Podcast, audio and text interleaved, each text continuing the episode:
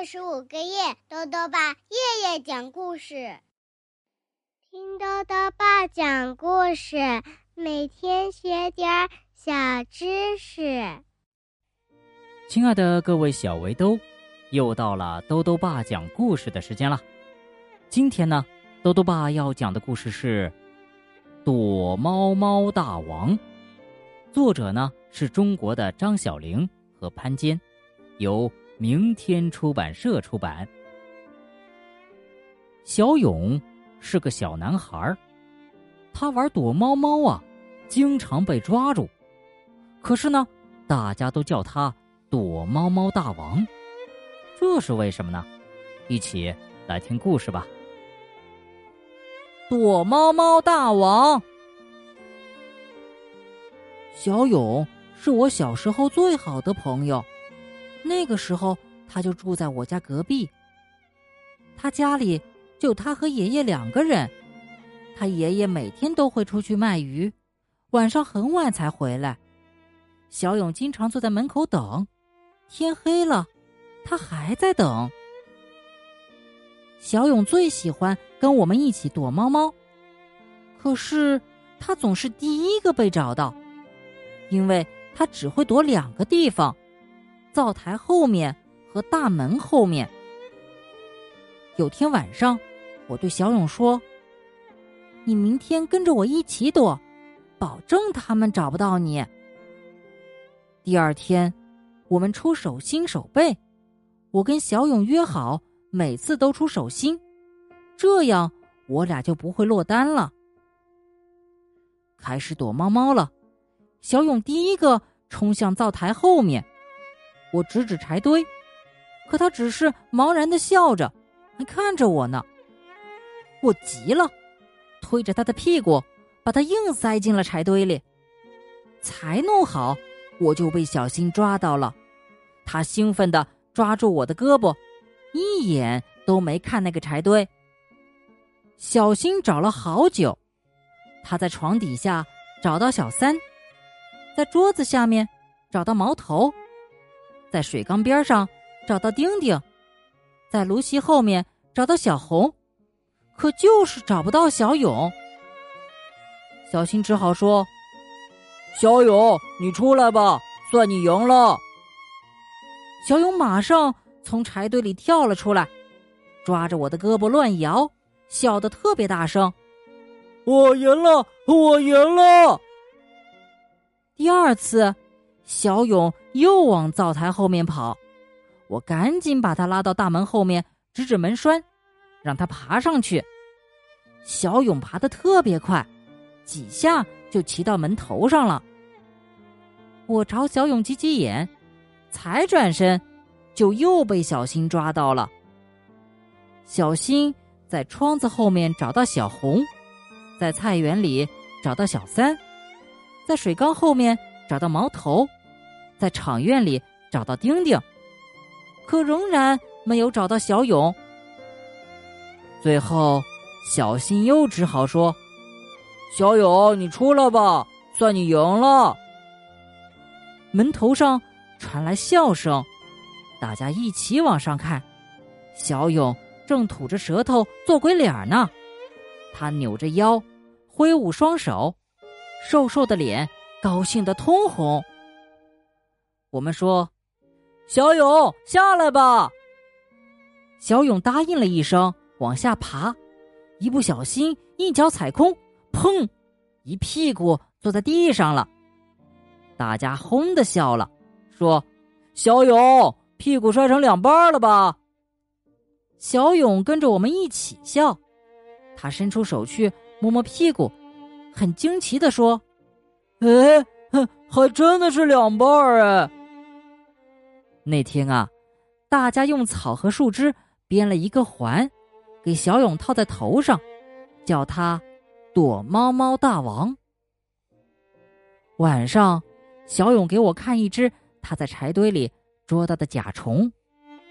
我们在油灯下面玩了很久，让他在桌上爬了一圈又一圈。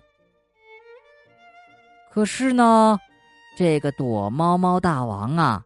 只风光了一天，后来就再也没有赢过，除了一次又一次的钻进柴堆、爬上门头，他偶尔也会冒出些新点子。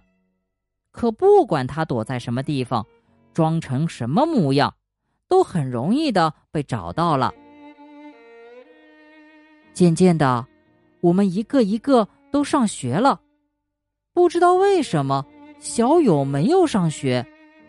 他的爷爷试着带他去卖鱼，可是他分不清一块钱和十块钱，爷爷只好把他留在家里。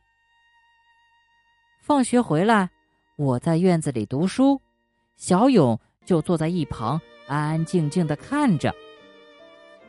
有一天，我看见小勇家门前搭起了一个凉棚，门上垂着白布，上面还写了一些字。从门里传来高高低低的哭声。我从人群中挤进去，看见小勇低头坐在床边。打扮的非常奇怪。旁边有人说：“这孩子是傻的呀，爷爷死了，连哭都不会。”很多人围在门口看。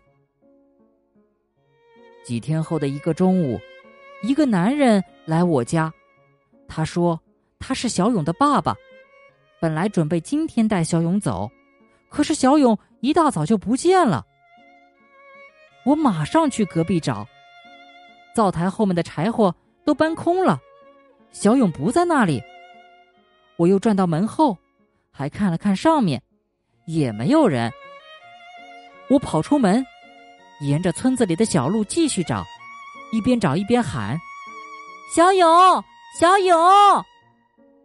伙伴们都听见了，一起跑出来，大声叫着：“小勇！”小勇，大家找了很久，都找的没力气了。小新忽然想到了什么，说：“呃，我们一起喊吧，小勇，你出来吧，算你赢了。”于是大家一起喊：“小勇，你出来吧，算你赢了。”一连喊了好几遍。慢慢的，从油菜花地里走出来一个瘦瘦的人，后面拖着一样瘦瘦的影子。是小勇，他的眼睛肿得很厉害，在阳光下只能眯缝着。小勇的爸爸走了过来，把手轻轻的搭在小勇的肩膀上。小勇什么都没说，跟着他走了。我追了几步，大声喊：“小勇，你真厉害！你是躲猫猫大王。”对，躲猫猫大王，躲猫猫大王。小勇回头冲我们笑了笑。阳光照在他的牙齿上，照在他的鼻尖上，照得他整个人都很明亮。好了，小围兜，今天的故事讲完了。故事里啊，讲到一种灯，叫做油灯。这是一种什么样的灯呢？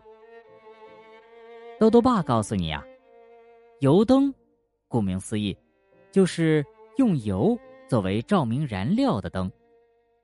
油灯的使用呢，在中国有漫长的历史。早在两千多年前啊，人们就制作出。盛油的灯盏，点燃就能照明。一直到三十多年前啊，还有很多家庭仍然在使用油灯呢。不过，油灯使用起来比较麻烦，要经常添油，而且啊也不够亮。随着电灯的普及，现在用油灯的地方已经越来越少了。豆豆爸还想问问小围兜。